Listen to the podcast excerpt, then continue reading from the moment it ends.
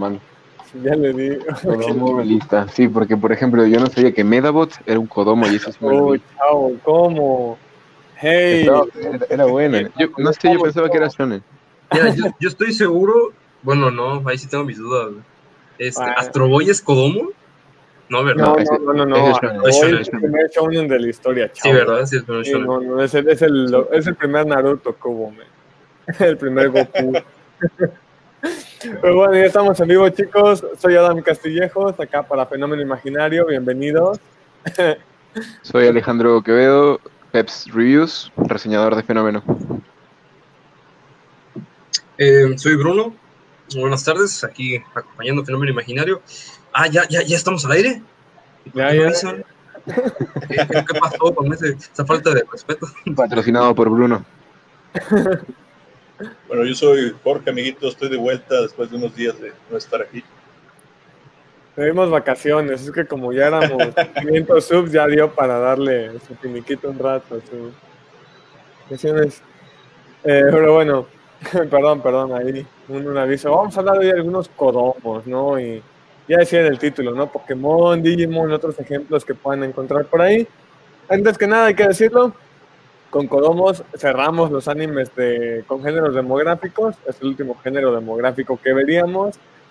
Eh, este es el único género demográfico que no tiene una separación entre hombres y mujeres, lo cual es, es interesante, pero creo que también va mucho al público al que va dirigido, ¿no? Porque es- son los animes infantiles, los que van dirigidos para niños.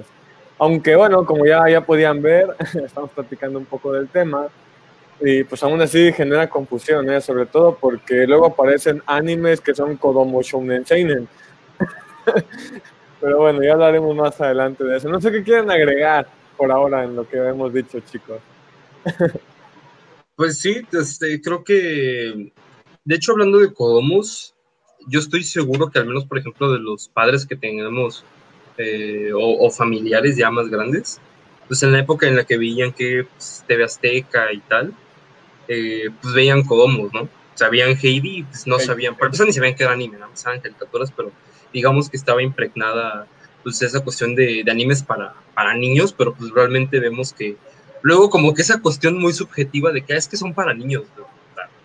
De lo que acabo de ver de, de la nueva, yo quiero pensar que es, un, es como un reboot de, de Digimon, Digimon Adventure, porque eso de que me pongan una ojiva nuclear y que la tienen que tener por parte de Estados Unidos, y luego un- unos sellos ahí que te coloca una voz de un ñor como de 30 años en un niño, es como que esa como percepción que tienen de que, ah, esto es para niños, en Japón sí puede llegar a, a causar cierta confusión, o por ejemplo estos, igual, estos kodomos medio seinens, como lo que fue el caso de Digimon Tamers, que es como que una cosa que sí podrías, o sea, sí lo podría ver un niño, pero es como que, no sé, ya empezando a introducir lo que es una crisis existencial para que el morro cuando tenga 14, este, termine como Shinji Kari, ¿no?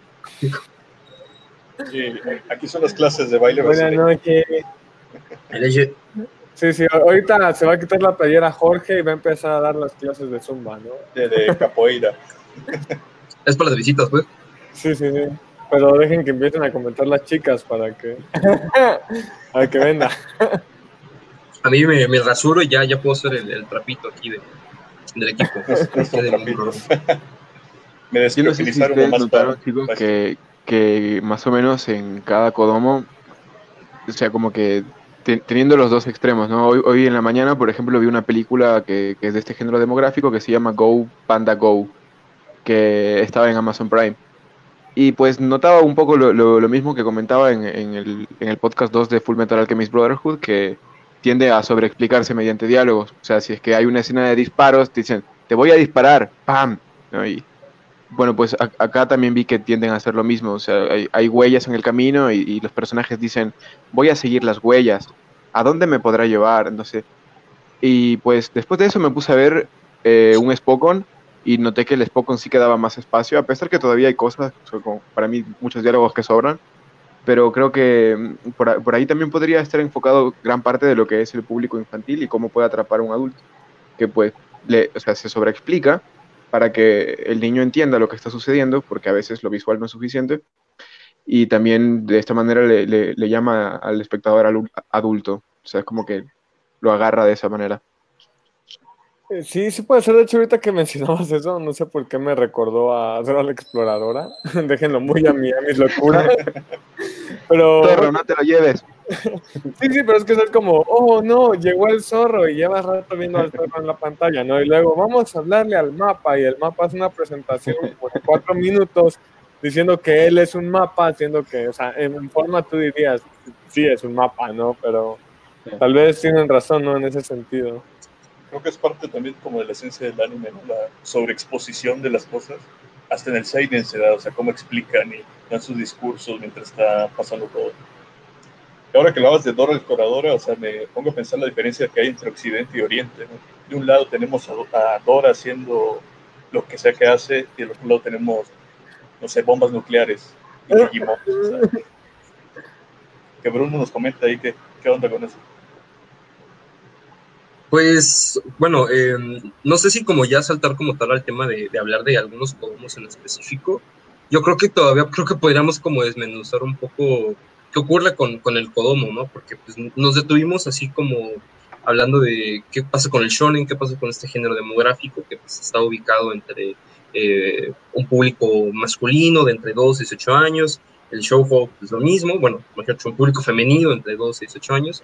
Entonces, pues con el Kodomo, digamos que ya estaríamos en terreno de hablar de las cuestiones eh, del público infantil, ya hablando concretamente hacia los niños, que, que, pues como ya había explicado pues, el buen Adam, no tiene esta división de sexos, que es, siento que algo muy característico de Japón, porque es algo que al menos yo no he visto en otros medios, que haya una clasificación por edad y además por edad, eh, eh, por sexo obviamente pues, se busca el hecho de poder impactar de mejor manera en cierto sector y en otro. Aquí en el caso de los niños, pues como que se, engloba todo, pero eso de cierta manera creo que pues, es bastante benéfico dado que no ocurre como esta segmentación, ¿no? O sea, a final de cuentas, pues son, eh, son niños y se busca a, con ello pues, el disfrute de, de, toda una audiencia, que de, realmente el hecho de que algo que sea de contenido infantil no significa que sea exclusivamente para el disfrute de los niños, sino de que el, el punto es ese, que sea una cuestión familiar, entonces que todos podamos disfrutar de este contenido. Eh, lo que ocurre, al menos con el caso particular conmigo con los Kodomos, es, no he visto tantos como para poder hacer una lista de, de recomendaciones, pero sí, sí es bastante importante que vayamos ir viendo que, que tienen diferencias muy marcadas en cuanto a lo que se hace en Occidente, en lo que el equivalente son las caricaturas, ¿no? Porque realmente eh, son contenidos muy distintos, contenidos muy diversos, que luego al final eh, se, encuentra como bastante complicado tratar de traspolarlo en una serie infantil. Ahora sí, ya pues mencionando lo que estaba comentando Jorge, pues, hace poco eh, mejor dicho, estuve viendo la especie de reboot que están haciendo de Digimon, entonces, pues empieza como ser infantil, o sea, se notan esos, esas pinceladas de que sí, como acaba de comentar Alex, hay como una cuestión de sobreexplicación, pero se entiende por el público, ¿no? O sea, por los niños. No solamente basta con lo que veas, sino también eh, pues, con el que se empieza a, ir eh, tratando de que los niños se introduzcan en este mundo, pero no sé, sea, como que de repente me coloques que los Digimons eh, empiezan a, a invadir la red de defensa de los Estados Unidos y se apoderan de un submarino con una ojiva nuclear para luego lanzarla a Japón y es así como que, o sea, está chida tu trama, güey, pero no sé si es algo que le pondré a mi sobrino, realmente. Parece Metal Gear. Sí. Ah, bueno, Ismael, estamos hablando de un género que se llama Kodomo y estábamos comentando que el Kodomo es este anime, bueno, es un género demográfico del anime que va dirigido para niños. Entonces mencionábamos un poco que, bueno, la primera que decía Bruno y es importante es un género que no divide niños de niñas. Creo que también sus temáticas no, no llevan tanto a, a, darte un rumbo masculino o femenino, que creo que es algo que sí está muy marcado en el show, en el shoujo, ¿no? Uh -huh. Y aparte, eh, son animes que al ser para niños buscan ser atractivos para el público, público en general, ¿no? Que tú como papá también puedas sentarte y tal vez disfrutar un rato de, de esa parte. Y efectivamente Digimon, Pokémon y algunos más que vamos a mencionar ahorita son Kodomos. Y bueno, creo que son parte de la infancia de la mayoría, si no es que de todos los latinoamericanos, ¿no? No, y justo que lo, o sea, ya que mencionaron el tema de, de animes como Digimon, por ejemplo, que puede, pueden tocar muchos temas que a un adulto a lo mejor le llaman la atención así a simple vista, viendo unos tres minutos un capítulo, puede atraparlo, pero también hay otros que ni siquiera se esfuerzan, o sea, hay animes como Pokémon, por ejemplo, que, que pues, prácticamente repetir la fórmula de toda la vida y van a haber adultos ahí por temas de nostalgia, por temas de que están bonitos los Pokémon y lo que sea. Eh, esta como estrategia de, de, de, tener monstruos pequeñitos ya lo, ya, lo han usado, por ejemplo, en Medabots, que es de, la misma demografía, en, en, Digimon, y a lo mejor yo creo que les gusta a, la mayoría de adultos, o sea, como continuar esto, porque de cierta forma sienten que es diferente a un shounen. Eh, tipo, en, el shounen creo que la temática más frecuente, a la, que más se recurre, es la senda del héroe, ¿no? Naruto, One Piece, Dragon Ball, Full Metal Alchemist Brotherhood, eh, etcétera. Pero acá, si bien de cierta forma hay un aprendizaje del protagonista, no siempre es el dueño de la historia. Por ejemplo, en Pokémon, creo que los protagonistas, o sea, el, el, mundo principal se basa en los Pokémon, no tanto en, en la vida de Ash a pesar de que es el protagonista. O sea, son dos, dos, temáticas que pueden atrapar de diferente forma al público. Lo mismo en Digimon, en Medabots. O sea, Digimon también se basa en sus Digimon, Medabots en los Medabots. Eh, Monster Rancher no sé si entraría ahí, pero bueno, creo, creo que por ahí también puede medio interesar a los adultos. En especial si los adultos son jugadores de, estos videojuegos.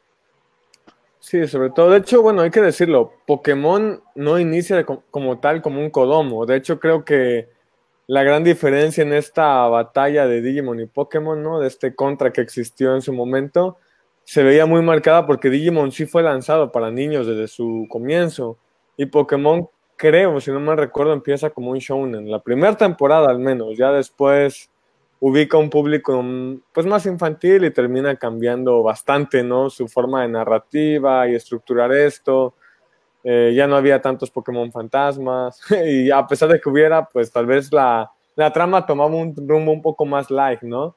Decía Jair ahorita en los comentarios que pues eh, muestran un entorno, ¿no? una cultura. Sí, eh, creo que lo más como demostrativo que te presentan en los Kodomos es este famoso Nakama Power, ¿no? Que es algo muy, muy japonés, muy de ellos, en el que desde niño... ¿Cómo dices, Jorge? Fairy Tail es un Kodomo, entonces. Casi, casi. No, es... no, es que el Nakama Power sale prácticamente en todos lados. Es, son pocos los animes que tienen un individualismo marcado, ¿no? Entonces creo que desde niños les van metiendo esta idea del trabajo en equipo, que creo que es algo importante a tener en cuenta. No sé qué pensáis. Pues justamente eso, el trabajo en equipo y si es que es posible tener un Kodomo infinito, así tipo Pokémon, que pues hay, no sé, como 15 temporadas y van a haber más. Eh, creo, creo que también sería como una característica de, lo, de este tipo de género. Igual puede que hayan Kodomos que sean muy oscuros, no sé, por ahí el final de Doraemon. no sé, por decir alguno. ¿Qué quiere decir que Doraemon le ganó a One Piece en capítulos? Dinos, Bruno, ¿qué querías decir? No, pues que quería comentar eso de que si bien el Kodomo sí se caracteriza mucho por presentarte un mundo bastante rico, o sea, una cuestión de fantasía, al final de cuentas, que son bastante únicas y bastante atractivas para los niños. Eh, lo veo, por ejemplo, cuando volví a ver, pese a lo que acabo de comentar de, este reboot de, de, de Demon Adventure, realmente se presenta un mundo llamativo para los niños. O sea, de hecho lo estaba comentando con Jorge. Si yo tuviera 11, 12 años, güey, yo se me quedo a ver esa cosa, güey. O sea, yo veo que se, que se están así amadreando dos montos gigantes. Es como que no sé qué está pasando, pero es muy genial lo que estoy viendo. Entonces, eh, siento que sí hay una cuestión de presentación del mundo, pero también eh, cabe remarcar que cosas como Heidi, que tienen tramas eh, o son como cuestiones muy infantiles, pero en el fondo eran dramas eran, dramas para niños y te presentaban unas cosas medias turbias, que siento que también tiene que ver con eh, cierta cuestión de, del japonés, más hacia la tragedia, porque le gusta, se ve que se... Sí, y es por la época, pero de ahí se ve esa inclinación, que de hecho se impregna en distintas obras, ¿no? Eh, por ello es como que siento que se puede tomar, bueno, se debe tomar con cuidado el hecho de que, pese a que estamos hablando de estos animes para niños, no significa que no puedan tocar eh, ciertas tramas más serias, más complejas, que a final de cuentas terminan apreciando los padres, ¿no? Que te, tú terminas viendo, al menos por ejemplo, cuando yo recuerdo el, amigo de Heidi, ese niño que era huérfano y es así como que, ay, güey, pedo. ya cuando empiezas a ver el trasfondo de todo eso y te das cuenta que pues sí, hay cosas más allá de abuelito, dime tú, y estoy así en un columpio que no respeta eh, este, proporciones de la gravedad y estoy así en medio del campo volando, Pero que, ¿Qué pues, le da como- pero le, da como cierta, cierta esencia muy característica, a mi gusto. Yo quiero decir algo. Hace rato me estás riendo porque tengo acá, como no soy muy de ver Kodomo, realmente tengo mi información acá a la mano. ¿no? Entonces me acordé de un Kodomo que pasaba en la tele hace años, que era Dino Rey. Eran unos niños que tenían dinosaurios y peleaban. Horrible. El clásico. Entonces me di cuenta que el mismo director de Dino Rey es el mismo que hizo Boku no Pico. O sea, se Oh. llama, el tipo se llama Katsuyoshi Yatabe, director de Boku no Pico y de un Kodomo. Entonces, los japoneses son extraños. O sea, Bueno, este, cabe recordar que muchos mangakas empezaron haciendo do- doujinshis hentais, Sí, pero muchos. pero esto es algo más extremo. Bueno, sí, sí, sí, Sí. está más extremo, sí está más ahí hay extremo. niveles, hay niveles. Ver cuándo sale la temporada 3 de Konosuba. No es, bueno, no tiene que ver con Kodomo, pero por desgracia la movieron para octubre o para después. Así que ahí queda. Sobre eh, Boris, que por qué ¿Por no qué ponen a Doraemon? Ok, pusimos de. Tal vez hablas de la, del cartel, la publicidad que hicimos, o no sé. Eh, si es sobre eso, porque la mayoría de la gente sí comprende qué es Digimon y no todos comprenden qué es Doraemon. Aunque tal vez si ves anime, sí, ¿no? Pero hay mucha gente que no sabe o no lo ubica. Más Igual yo les quería preguntar, chicos, porque ya, Doraemon es un, como, es un Kodomo, tiene un montón de capítulos, pero Son no sé si vieron las, las películas. Sí, pero no sé si vieron las películas de Doraemon, que creo que eran como cinco o seis. ¿Alguna vez las vieron? No, no, películas no. No, ¿no? Bueno, eh, estaba curioso porque algunas de las películas, pues, eh, si, si bien están dirigidos para, para los niños, tocan temáticas un poco parecidas a lo que hace Ghibli, ¿no? Que pues Ghibli te hace una película para niños, pero en Mi vecino Totoro te habla de lo- la importancia del medio ambiente, por ejemplo. Eh, por, ahí, no sé, en, el viaje de Chihiro toca otros temas más personales, pero bueno.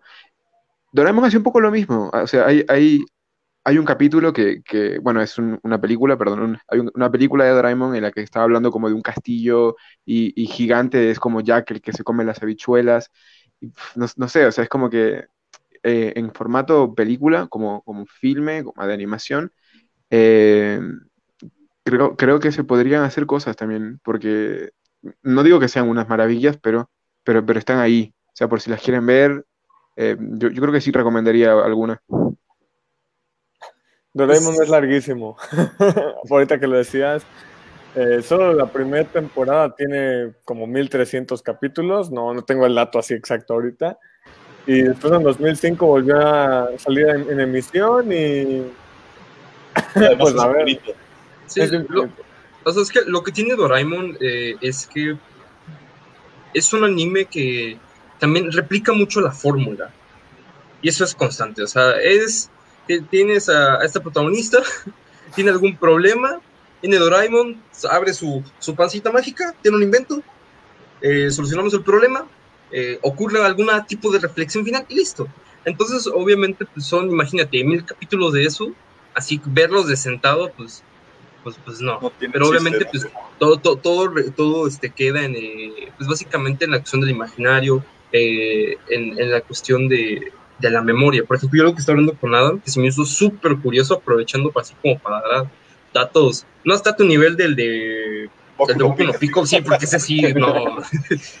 Luego, luego, aparte, lo peor es de que estás hablando de un hentai que combina cuestiones del, de, del olicón con yaoi. O sea, de niños, o sea, está muy enfermo eso. Bueno, bueno, ya, ya, ese no es el tema aquí. Eh, pero, por ejemplo, no sé si eh, además de Adam han visto un anime de comedia que se llama Chin-Chan. Lo recomiendo mucho, la verdad es que a mí me hace reír Ah. muchísimo. Pero Chin-Chan es un Kodomo.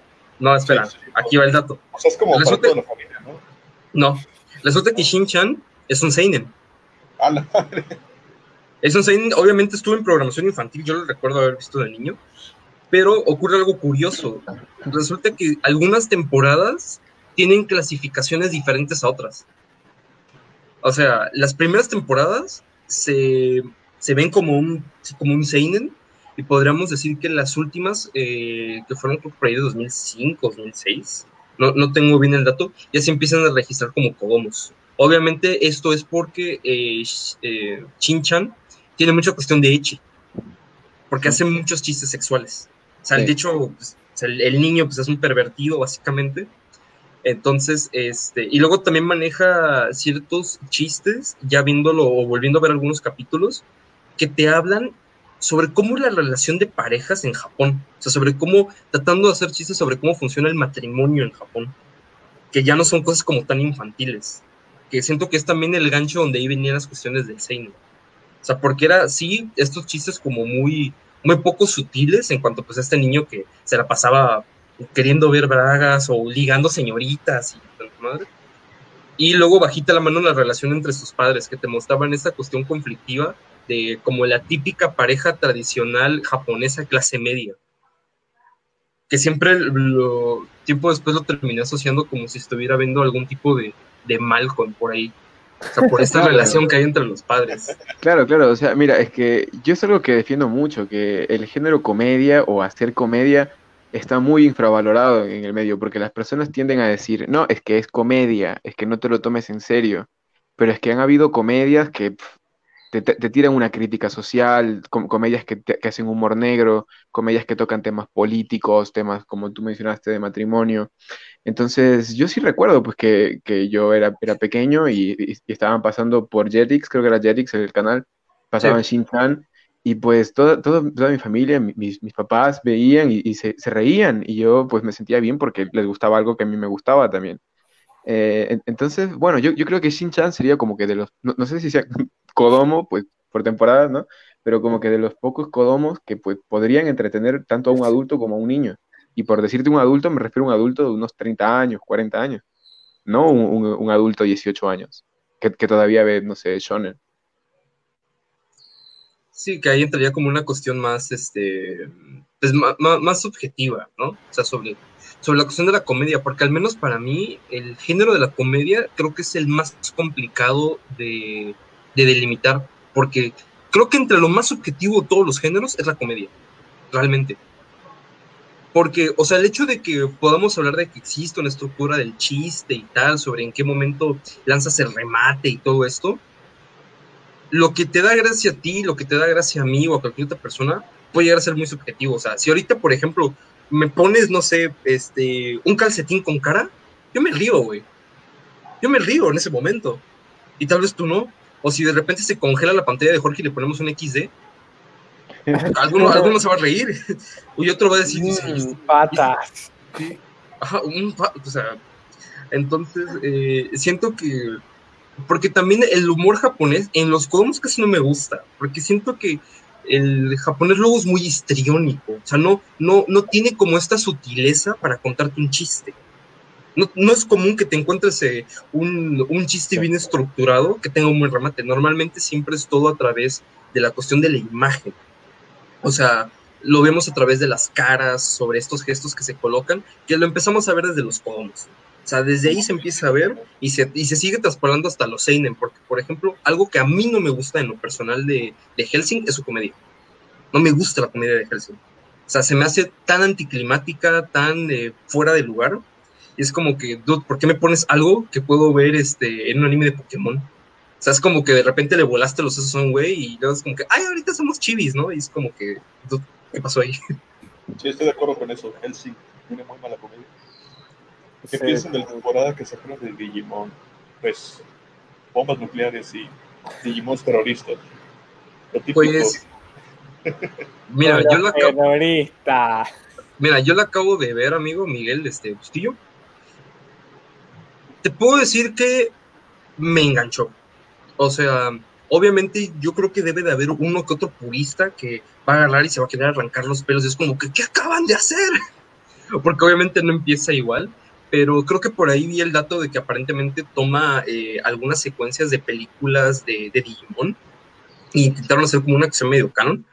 Aún así, te puedo decir que eh, se me hace interesante, al menos porque, por, como veo cómo lo están manejando, es una especie de reboot. Hablando sobre cuestiones más estéticas, la animación me gustó, eh, en particular de, esta acción de, de Animation. Así que yo te puedo decir que al menos yo, por lo que vi, aparte porque lanzaron una ojiva nuclear en el segundo capítulo, ya con eso dije, no, tengo que ver esta cosa, güey. O sea, y luego está como esta, se nota esta como la invención para querer buscar a un público obviamente más infantil, más actualizado. Porque ya te presentan a estos niños ya utilizando tablets y tal, y sus smartphones. Este, entonces, eh, con ello. que es rarísimo igual, porque en casi todos los animes, o sea, puede ser el anime ambientado tipo Mirai Nikki en el futuro, pero tienen celulares de tapita, ¿sabes? Sí. Entonces, que como que, que, que, pongan un smartphone ya para mí es eh, pues, innovación total. Y, a, y, además que, no sé, para mí esta, este como, como nuevo Digimon dijo, no, ¿sabes qué? Si, las, si los nostálgicos igual nos van a ver, si total ya siguen viendo Pokémon, va, va, vamos a enfocarnos en el nuevo público, tratar de llegar a, a las nuevas generaciones. Mm. Espera un momento, antes de contestar lo que decía Alex, voy a contestar rápido lo que dice Ismael. Que ¿Qué anime le, le recomendamos que esté en español? Digimon. Evangelion. Si quieres Eh, un rato. Que vea Evangelio. El Cabo Yo te Vivo que está en español también. De hecho, hay Yo te recomiendo eh, uno que estaba viendo esta mañana que se llama eh, Ashita no. Ah, ¿cómo, cómo- cómo se llamaba? Ashita no Joe. Ashita no Joe. Ashita no Joe. Sí, Ashita no Joe. Está como, como Rocky Joe en inglés y en español en, en Prime Video lo puedes encontrar como El Campeón o como La Mañana de Joe. Sí, y yo te recomendaría, hay una, hay un doblaje de Full Metal Alchemist Brotherhood, me parece que es peruano el doblaje, no recuerdo, pero también puedes buscarlo. No está en Netflix, es lo único malo, pero sé que si lo buscas lo encuentras. Eh, bueno, volviendo a tu pregunta, ¿ah? ¿Cómo, cómo? No, no, no, simplemente iba a decir que también el doblaje de Note. Hay, hay, hay doblaje de Note. No está, no está malo. No está malo. No está mal. Pokémon y Digimon también están doblados. Sí, One Punch Man también, y es bueno. Eh, antes de continuar con tu pregunta, Alex, ¿puedes repetirla para los que se estén uniendo al, programa? Porque nos salimos tantito de, la dinámica. Eh, claro, claro. No, yo les, les decía, ah, eh, quiero mandar un saludo a Montserrat, que me estaba shipeando por los comentarios. Pero eh, bueno, yo decía que pues esta nueva temporada de Digimon, más que nada, ignoró totalmente a, ese público primerizo, pionero, que empezó con Digimon Adventures y tal, y trató de, de enfocarse más como en agarrar nuevas generaciones. Y les decía también que para mí, o sea, que pongan un smartphone en un anime es una innovación, y casi siempre ponen celulares de tapita.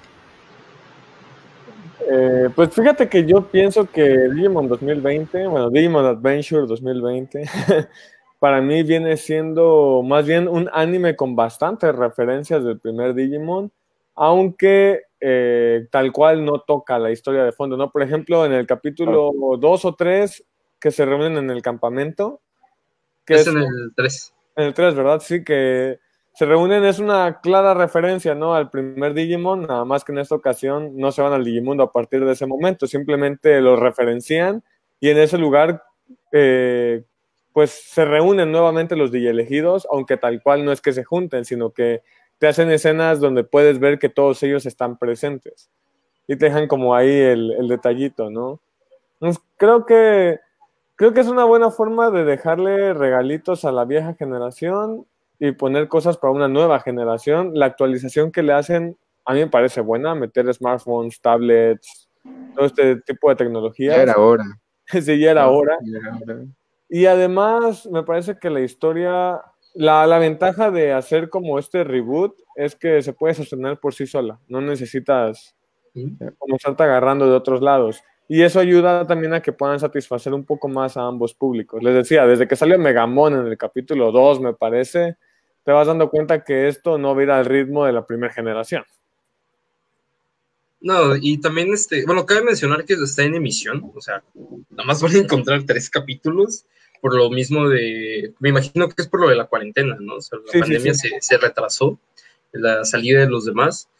Aún así, pues, está como expectante, ¿no? O sea, está, está como en esa expectativa de que, pues, ver qué, qué van a hacer, porque al menos a mí sí me parece como una buena entrada de volver a, a saborear lo que era Digimon Adventure, dado que, pues, te están presentando eh, elementos eh, de un mundo para que se sienta nuevo, se sienta fresco. Entonces, estos pequeños detallitos, inclusive en la cuestión tecnológica, eh, pues obviamente es para conectar con este nuevo público, porque obviamente estamos en una era ya de cuestión meramente digital. Entonces, todo un niño le pones un Motorola, esos que se hacen así, y el chamaco así, "Wow, ¿qué esa tecnología, ¿qué, qué, qué es? ¿No? Se va a sorprender. Para lo que para nosotros pues, es algo normal, ¿no? Era, era correspondiente a, a, a la época aún así, no sé, inclusive como que me da ciertas pinceladas de, eh, de Tamers, aunque para mí no creo que vuelvan a ser Tamers. No, eh, no creo que se vuelvan a atrever a hacer eso porque fue algo súper rarísimo, sobre todo por el director que le tocó hacer eso. Porque esa es otra. Digimon, eh, al menos la primera temporada, yo le tengo nostalgia. Pero sí que tú digas así una historia súper excelente, no realmente. Porque de hecho Digimon estaba para venderte el juego. O sea, hicieron el anime, al igual que con Pokémon, para venderte el juego. De hecho. Pokémon, sí, o sea, de hecho Pokémon inicia como inicias en Pokémon Rojo. O sea, hace claras referencias a eso con el propósito de que, hey, pues, ahí está el juego, niño. Compra No Pokémon quieres. rojo. Cómpralo. Entonces, eh, porque al menos, por ejemplo, no sé, eh, puede generar polémica esto, pero a mí Digimon 2 no me gusta, me parece un asco de anime. A mí. A mí también. Yo- Ah. A mí O sí sea, me parece un asco. Lo único rescatable de Digimon para mí son las canciones, son este, el opening y el tema de transformación. Y ya. Esta es la es- versión latina del opening. Porque la japonesa del Digimon 2 tampoco está muy buena, que digamos. está media rara. Está media Es que la voz, la voz no me cala, pero bueno. Es que igual, o sea, son, son cosas que tú los ves de niño y de niño te parece, pf, no hay nada mejor. O sea, a mí de niño Inuyasha me encantaba. Yo, yo era toda- todas las tardes ahí esperando en Tunami Inuyasha. Pero la volví a ver hace unos tres años, cuatro años más o menos. Y pues como que, eh, Inuyasha, ¿sabes? Entonces no sé. Eh, creo, creo que de, todos los, los Digimon que, que podría ver, creo que solo Digimon 3 lo, lo- debería ver. O sea, como que no, no me atrevería a ver Digimon Adventure, Digimon 2, incluso el, el que salió después, el, el- el Digimon 4, que era con, con, con- con estos que se transformaban con un sticker. Ese ya me pareció demasiado. Un sticker. ¿Qué nos quieres decir, Jorge? Sí, eh, que estoy viendo aquí los comentarios, Jorge Vázquez dice que qué opinamos sobre Kinnikuman y Kinnikuman es shonen, no es Kodomo. Sí, Es y luego ya. yo nunca vi el Kinnikuman, yo vi la segunda parte, la de Kid Músculo. ¿Cómo era? Sí, Kid Músculo, ¿no? Ah. Kid Músculo. Por ahí. Bueno, el chiste es que este es shonen no es Kodomo y aquí es donde quería hacer una anotación de cómo nosotros realmente, o sea, realmente quitando Digimon, quitando Pokémon, no veíamos Kodomo cuando éramos niños, veíamos shonen. Hantaro, Hantaro, chavo. Bueno, Ah, Hantaro. Claro. Pero mayormente aquí lo que hacían es que el shonen te lo ponían como si fuera Kodomo. En Latinoamérica eran caricaturas, ¿no? Entonces tú veías a Goku con el estómago atravesado vomitando sangre y era para niños. Entonces, salir de la primaria, ir a ver eso y, y era para niños, ¿no? Entonces no había esa distinción, no se conocía realmente. Oye, pero oye, los caballeros del Zodíaco también se ponían bien violentos, ¿eh? Ahí, bajita. ¿Cómo? Oye, o, o, Yu- Yu Hakusho, ¿te Yo- acuerdas del yo- piso donde le revientan la, la cabeza al otro y es así como que, ay, güey, y, y eso pasaba en programación. Más turbia también. Ah, de hecho, haciendo este, una anotación, eh, ¿se recuerdan de, de Bakuman? O Ba- Bakugan, creo que era, no, Bakugan. Bakugan, Bakugan, sí. porque Bakugan Ese, es Kodomo. Bakugan Sí. sí es- ese sí Sigue la fórmula esto de, los- de los. Pokémon, de los Digimon, todo esto. Sigue la misma fórmula. Sí, era, era- Beyblade también, Duel Masters. sí. Nada más que Bakugan era un caso como medio raro entre una combinación entre, entre como un Yu-Gi-Oh! y una especie de Pokémon medio raro. eh. Cuando- No sea, el de Boku no Pico también. Es una de esas quimeras raras que hacen. Unos, Miguel- unos vuelos de espaditas ahí. Este chavo. Pregunta Miguel que cuál es nuestro anime favorito. Te vamos a dar nuestro Kodomo favorito. El mío fue Digimon 3 o Digimon Tamers para los muy respetuosos de esta parte. No sé de ustedes, su Kodomo favorito. Digimon Tamers, man. O sea, si me voy, Digimon Tamers. Yo me quedo Yo con la creo que es primera. Chan. Shin-chan. ¿Y el tuyo, Jorge? Yo me quedaría con la primera temporada de Pokémon. Primera de Pokémon. Es que bueno, creo que esa sí era Shounen, hasta donde yo recuerdo, pero eh, es entendible. De hecho, algo interesante que hay que decir de Digimon Tamers, ahora que recuerdo, eh, ¿recuerdan a, I- a y a ver, El- sí, El negro, morado, no sé qué era. Sí, sí, sí, sí, sí, sí. Eh, Todo el arco que se hace con ese güey. sí, sí. Originalmente él iba a ser el, el Digimon, yo iba a decir el Pokémon, me van a linchar. El Digimon protagonista, o sea, él iba a ser el Gilmon originalmente. Pero consideraron que iba a ser muy oscuro, que un, un vato, pues parecía un demonio, que su evolución tenía dos pistolas y mataba gente a balazos, fuera el protagonista de una serie para niños. Entonces, le terminan dando el papel como villano principal de la primera etapa, por así decirlo, y uno de los héroes también de- del final, ¿no? Con esto que sucede cuando va a destruir, no me acuerdo cómo se llamaba el moco rojo, pero cuando va a destruir toda esta parte. ¿Te imaginas un Digimon, pero hecho por Hideaki Anno? Imagínalo. Solo disfrútalo. Eh, si va a salir una nueva temporada de Bleach, eh, pues está muy fuerte la situación de que sí va a salir, pero Sí no me Sí, se supone que sí, pero con todo esto de la cuarentena no me arriesgaría a asegurar proyectos que no habían empezado. Sí. Aunque es una lástima porque lo que van a adaptar es una porquería.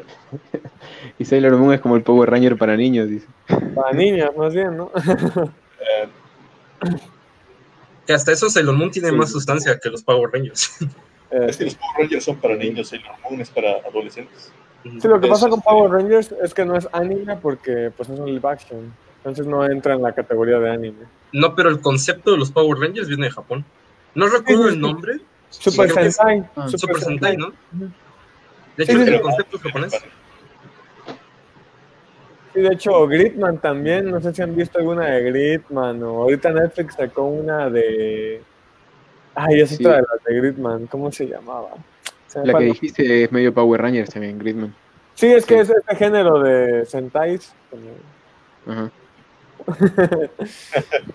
¿Qué opinamos de las Magical, Magical Girls para niñas? Pues la mayoría son, son shoujo, ¿eh? A pesar de que son muy infantiles. Sí caen en el shoujo. Eh, de hecho, ajá. Es que como no hacen esta distinción, o sea, en el Kodomo es lo que mencionabas, Adam, no es como para niño o para niños, sino pues, en general no se da mucho esta diferencia. ¿no? Sí, sobre todo algo que me doy cuenta. Sí, de hecho, tal que- vez. Ah, lo siento. Simplemente quería comentar que a veces me doy cuenta No. que los Kodomos, eh, normalmente, si se dan cuenta, pese a que el protagonista pueda ser un niño o una niña, es fácil identificarte con él. Aún aunque sea el sexo opuesto, siempre tienen como esas características que atraen al público infantil, que hacen eh, fácil el hecho de que un niño pues, pueda relacionarse, aunque no sea del mismo sexo. Eso es algo que también tiene los, el Kodomo. Por ejemplo, recordando eh, en la película del viaje de Shihiro, cuando yo era niño, eh, cuando lo vi, yo, yo lo vi muy pequeño, este, por primera vez, yo pensaba que Shihiro era niño. Porque no, no, no tenía características como tal muy resaltantes de niña. Más adelante me di cuenta, ah, chingada, es niña. Pero este, digamos que tienen ciertos elementos que hacen fácil que, que te relaciones con ellos. Ya cuando hablamos del shoujo, efectivamente, como dice Jorge, eh, sí, parecen como muy, cuestiones muy infantiles, pero ya se empieza a remarcar esta cuestión de la identidad, o sea, sobre a dónde está dirigido eh, el público, que es pues, a un, con un contenido, in- bueno, entre comillas, infantil, pero obviamente pues hacia las mujeres, ¿no? Ese es como que el, el donde se quiere llegar. En el caso de los codomos, al menos yo no recuerdo uno donde sea muy tajante esta cuestión de, de, la distinción, porque te puedes relacionar fácilmente siendo niño. Pues sí, tal vez las únicas Magical Girls que ubico, que sé que son para, para niños o son Kodomos, son las Precure, las únicas. Y no sé si todas las temporadas, porque no, no las he visto, solo sé que son para niños. Eh, yo creo que también esto entra un poco en no caer en, no sé si llamarlo error o en el hábito que tenemos de este lado, de que una niña de cuatro años quiere ser una Barbie, ¿no? Al meterle un show yo a una niña le estás metiendo ideas de querer ser este tipo de mujer, ¿no? Más afeminada, más grande. Y creo que el Kodomo ante todo trata de decir como niños y niñas pueden convivir, hay trabajo en equipo, pero las niñas no son como súper femeninas y los niños no son súper masculinos, como diciendo, no quiero un niño queriendo ser Max Steel yendo al gimnasio y no quiero una niña queriéndose maquillar, ¿no? Tal vez ya cuando tengan 11, 12 años, que ya llega esta etapa en la que se lance el show o el shounen, ya puedan como empezar a agarrar esta identidad que mencionaba Bruno. Pues es lo que yo pienso. Y sobre Sword Art Online, pienso que es un buen codomo. Y sí, justo, justo eso, o sea, en, en, el Kodomo, además de que no se te vende un protagonista que, es totalmente masculino, totalmente femenino, como si hace el shonen o el shoujo, eh, sí, sí que pues to, todo esto del valor de la amistad, el, el trabajo en equipo, el compañerismo, toma un, papel muy céntrico. O sea, al punto de que quizás lo, los adultos no importen o, sean como que inútiles, ineficientes, no les prestan cuidado a, los niños que, pues, por lo general representan Kodomo. Estaban preguntando en los comentarios si, si la abeja maya es un Kodomo. Claro, o sea, pero por ejemplo, en, en Pokémon, lo, lo, los padres de Ash son inexistentes. Los padres de cualquier eh, integrante de la pandilla de Ash no existen. Eh, más o menos lo mismo en Shin-Chan, ¿sabes? O sea, Shin-Chan es la, vida de, de, de Shin-Chan y la mamá sí le hace rabieta y todo, pero pues nunca lo educa, ¿sabes? Porque todo toma un papel muy céntrico en, en, en los niños. Eh, saludos, Adriano. Ahí de lo que dice Isaac de Medabot, no sé ustedes, pero yo odié la segunda, no sé si llamarlo segunda temporada, porque ni siquiera era una continuación, pero la segunda parte, recuerdo que era buena la primera, pero luego no, no supe qué pasó. Mira, yo me quedé con la primera en la secundaria y la disfruté, la gocé y ya, ahí la dejé. No busqué oh, más. Cierto, es que ustedes son más pequeños que yo. lo, lo había olvidado, chicos. Yo, yo, yo, ¿Cómo que me la en la secundaria? Doctor Slum es Kodomo, pregunta Anthony Bermúdez. No, Doctor Slum es Shonen. No, sí, pero por ejemplo, el que sí es Kodomo que mencionaron hace un tiempo es Detective Conan. Y es ¿Ah, un sí? Kodomo con bastante, sí, con bastante, bastantes cosas. Sí, como de Bakugan hace poco sacaron una temporada. Uh, sí, de hecho, algo interesante con el Kodomo es que es un género sobreexplotado y que suele ser muy largo. Sí, son, son infinitos. Digimon, para mí Digimon murió en Digimon Frontier. Para mí tal vez fue la última, si lo quieren considerar así. Tuvo por ratos destellos. Y a Digimon Sabers me parece que fue la que le siguió. Eh, eh, eh, ni siquiera vi más de dos capítulos. Y de ahí no sé qué aberración quisieron hacer con las siguientes dos temporadas. Después ahora eran aplicaciones de celular. Y creo que se están reivindicando con Digimon Adventure 2012. Entonces creo que con Bakugan pasa algo parecido, ¿no? Funcionó la primera, pues quiero seguir vendiendo juguetes, va a funcionar la segunda. Es que debo de admitir, los juguetes sí me llamaban la atención cuando era niño de, de, de Bakugan, porque no sé si recuerdan que eran unas cartas magnéticas. Entonces tú lo lanzabas como si fuera canica. Es que era una carta magnética y el Bakugan era, era una bolita, era como una canica muy grande. Y tú la lanzabas y se abría así, porque se supone que ese era el chiste, ¿no? Porque se supone que las cartas, y mal no recuerdo cómo se jugaba, nunca conocí a un niño que lo jugara bien, era como el típico de los que jugaban Yu-Gi-Oh! y hacía, mi monstruo hace 3000 de daño, ¿por qué? Pues lo digo yo y lo lanzo. Ese era yo. Yu-Gi-Oh! y Miguel Bustillo mencionaba, aunque Yu-Gi-Oh! es y siempre ha sido un shounen, sí, nunca ha sido un kodomo. Y las cartas van para un público no infantil, aunque en América pues las compra cualquier niño saliendo de la primaria. Sí, pero si lees la descripción de algunas cartas de Yu-Gi-Oh! te vas a dar cuenta que es como que, ay, güey, que aquí qué fronteras estamos cruzando. Sí, necesitaba las cartas y no se me acuerdo cómo. Pero está, eran, muy chidos los, eran muy chidos los juguetes. De hecho, espera, hay una pregunta que me gustaría rescatar. Ajá. Es de Jorge Vázquez, dice, ¿un anime basado en o hecho para vender un juego pasaría como Kodomo? Eh, depende. Depende porque, por ejemplo, lo que es Gundam, los, o sea, los animes de Gundam son muy buenos y te venden las figuras, pero no es un anime para niños. Este, chavo, ¿qué te pasa? Aplicaría lo mismo para Yu-Gi-Oh, ¿no? Es, Sí. es shonen y te venden las. Eh, y O sea, para como, como, como una decisión de la, de la producción también eso, porque si la producción quiere venderte algo, eh, no necesariamente tiene que ir enfocado a un público infantil, infantil. aunque sí, pues, o sea, tam- también es, es parte de, de- de- de esta estrategia de marketing que para poder vender más abarques más público, y pues si, si gran parte de los compradores de juguetes son los niños, van a enfocarse en los niños. Y también para Pokémon, ¿eh? Eh, Pokémon originalmente no era para niños, era un juego de Game Boy para chavos como de 15, 16, 17 años. Por eso el anime empieza siendo un shonen.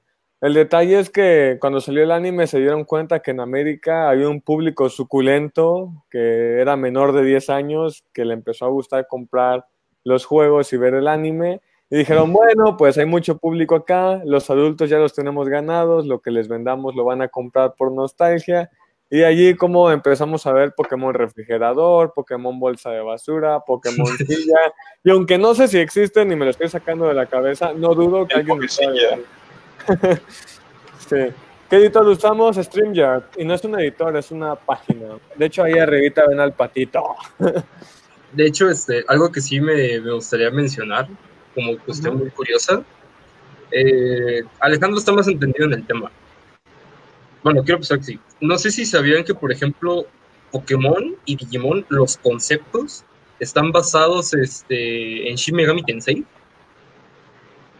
Shin Megami Tensei, bueno, Atlus, que son los que hacen los juegos de persona, que son los más populares.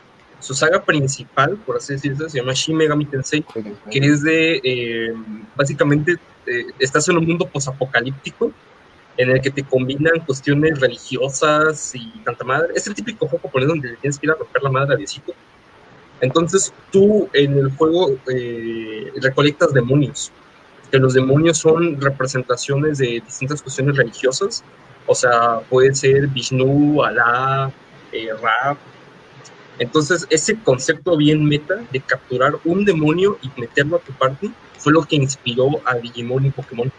De hecho, Digimon está un poco más cerca de eso. Sí. Pero de esa nada más como anotación, así como curiosidad de súper extraña. Obviamente lo adecuaron para un público infantil. Que de hecho, Digimon lo creo, ¿no? Sí, sí se parece un poco, pero Pokémon yo tenía entendido que el creador había dicho que él se basó en su infancia cuando iba a recoger sapos y bichos y escarabajos para hacer todo el concepto de Pokémon. Entonces, dudo que tenga algo que ver con Shin Megami Tensei, pero de Digimon creo que es un poco más parecido, ¿no? Porque eran medio demonios acá los Digimon, o sea, no eran, no eran como animales normales, digo, algunos tenían cañones, o sea, Pues en, muy- en mecánicas del juego posiblemente sí, yo digo que sí se inspiraron porque eh, Shin Megami Tensei empezó con la dinámica de las debilidades, con los elementos. O sea, de que yo tengo un ataque rayo, entonces este es débil, este tipo de ataque y pues utilizo este demonio. Porque así funciona la mecánica. Pero esa queda Ah, como dato. O sea, yo creo que pues e- eso ya viene desde mucho tiempo atrás, de lo de las debilidades, desde Dungeons and Dragons, desde, pues no sé, los primeros Final Fantasy de NES, pero sin lugar a dudas, pues, me parece una referencia curiosa que, que se quiera tomar la, la, la saga de Shin Megami Tensei. Hay un, hay un mega fan de, de, de la saga Persona en los comentarios, es un amigo mío, y pues, eh, o sea, entiendo también que pues, es una saga buenísima. No, no, no he jugado mucho Shin Megami Tensei, jugué el Persona 3 y 4, pero ya pues de- desde que Joker de Persona 5 hizo su aparición en Smash Bros, la saga Persona o Shin Megami Tensei pasó de ser nicho a ser algo muy popular. Entonces también está bien hablarlo para que pues, el público se vaya enterando de, de- de- estos videojuegos que rozan el anime y como muchos videojuegos con el anime han ido así, como, el, como es el caso de Pokémon, Digimon, Medabot, Duel Masters, etcétera. Incluso Bakugan. Yo, yo jugaba en, en la Nintendo DS, yo jugaba Bakugan. Wow. Eh, algo que quería decir, ahorita nada más para contestarle Ismael. un Kodomo, y se escribe con K, es el género infantil del anime. En pocas palabras, un Kodomo es un anime para niños. Eh, Inazuma Eleven, por cierto, Isaac, es un shounen. aunque tenga un dibujo muy infantil y lo que queramos, es shounen. ¿No es un Spokon? Eh, sí, pero en cuanto a género demográfico es un shounen. Ah, claro, claro, demográfico. Dragon igual es shounen. Es un shounen. Dicen que hablemos de Sogen, no Marco, son y Heidi. Uf, son, son mitológicos, pero bueno, antes de ir para allá, un poco una, una pausa, ¿no? Con lo que veníamos mencionando de también Pokémon y todo esto. Aclaro que no quiero, nada más quiero aclarar que no quiero ofender a nadie que le guste Pokémon y Digimon, a mí me fascinan las dos. Y los Agarra mi Pokémon. solo, solo lo digo porque pues últimamente sí siento que nos han vivido cosas bien raras. Y de hecho, mencionando algo de Satoshi Tajiri, que es el creador original de Pokémon, porque ahorita ya no tiene los derechos él. Él sufre algo que se llama síndrome de Asperger, que yo creo que tal vez ustedes sepan mejor que yo qué es, pero eso también influyó mucho en su creación de esta, de esta cuestión de su universo. Yo la verdad no sé qué es el síndrome de Asperger, pero sí sé que tiene algo que ver con su recepción de emociones externas o algo así. Claro, yo, mira, yo creo que pues como que la descripción más gráfica de un síndrome de Asperger es Sheldon Cooper de, de, de Big Theory. O sea, el tipo es como que presenta todos los rasgos de un Asperger. Eh, actualmente, por, por pues, no sé, DSM-5, C10, ya, ya no se considera... Son argentinos, dicen en los comentarios. Eh, pues ya, ya, ya no se considera eh, síndrome de Asperger como un diagnóstico, sino que lo, lo que es el, el- el trastorno de espectro autista de grado 1 con Asperger, de cierta forma se, se ligaron.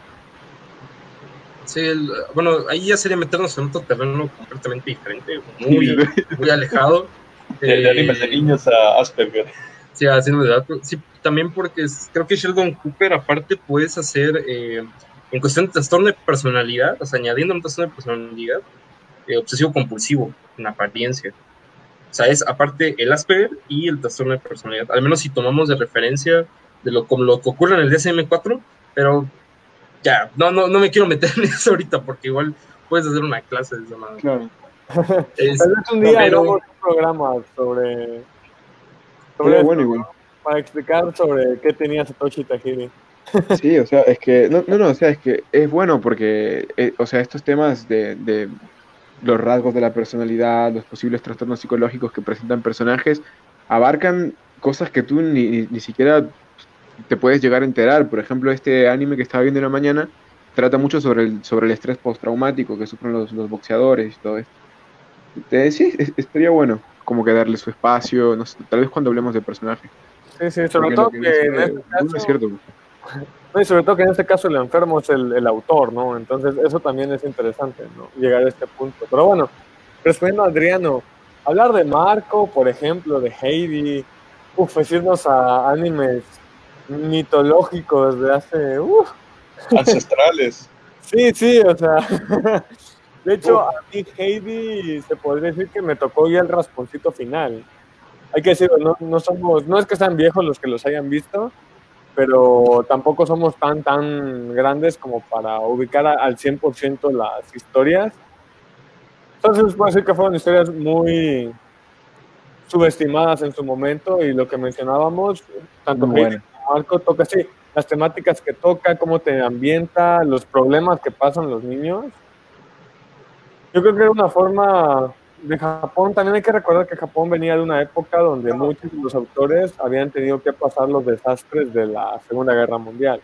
Entonces pienso que trataban de decirle a los niños que había esperanza, ¿no? A pesar de cualquier problema que pudieran tener, porque muchos de esos autores cargaron en sus manos a gente mutilada por bombas y otras cosas. Entonces, creo que era una forma de dar esperanza al mundo a su manera, ¿no? Como decirle, sí hay problemas, pero sí se puede salir adelante. No No, era, era, era otro enfoque, o sea, por ejemplo, Heidi, Heidi te, te ponía planos que duraban más de cinco segundos, o sea, te, te- daba lugar a, a contemplar algo. Acá directamente, pues es como que se, se ha perdido todo eso. La mayoría de codomos que sacan es por, para- por una cuestión más eh, empresarial, ¿no? Comercial. Entonces, pues, ujú. co- Sí, eso ya no comercial, es dar un mensaje a los niños, ya es más venderles algo. Claro. Entonces, pues eso sí estaba bueno de Heidi, de que, de que a veces no, no, no, bueno, en realidad no trata de venderte nada, Heidi, más, allá del- del- de, que sea visto, ¿no? Como, como cualquier obra audiovisual. pues está bueno eso, de que te, da lugar a ti como espectador a, poder ver Heidi, a, poder ver cómo se relaciona en su mundo y todo esto. Y lo que mencionan de ambientación, me parece bueno, porque ya, que es esta particularidad de que te permite contemplar, que también puede atraer a, personas mayores como a niños. Creo que Heidi, Heidi Shin-chan entraría tal vez en una lista, en una lista personal de, de, qué Kodomo recomendarle a un adulto. Sí, sobre, Todo, sobre todo porque hay que recordar que como son animes viejos, este, obviamente pues estás viendo las limitantes de la, de la animación que ve en ese momento, pero el hecho de que existan ciertas limitantes, si nos damos como estos aspectos más técnicos, obviamente incitaba a que los autores de buscaran otras maneras para poder expresar eh, ciertos mensajes, ¿no? Es como tengo estas limitantes que no me permiten por diversas cuestiones mejorar la calidad de animación, pero bueno, ¿cómo yo puedo utilizar esta limitante a mi favor para poder eh, expresar algo ante mi obra, ¿no?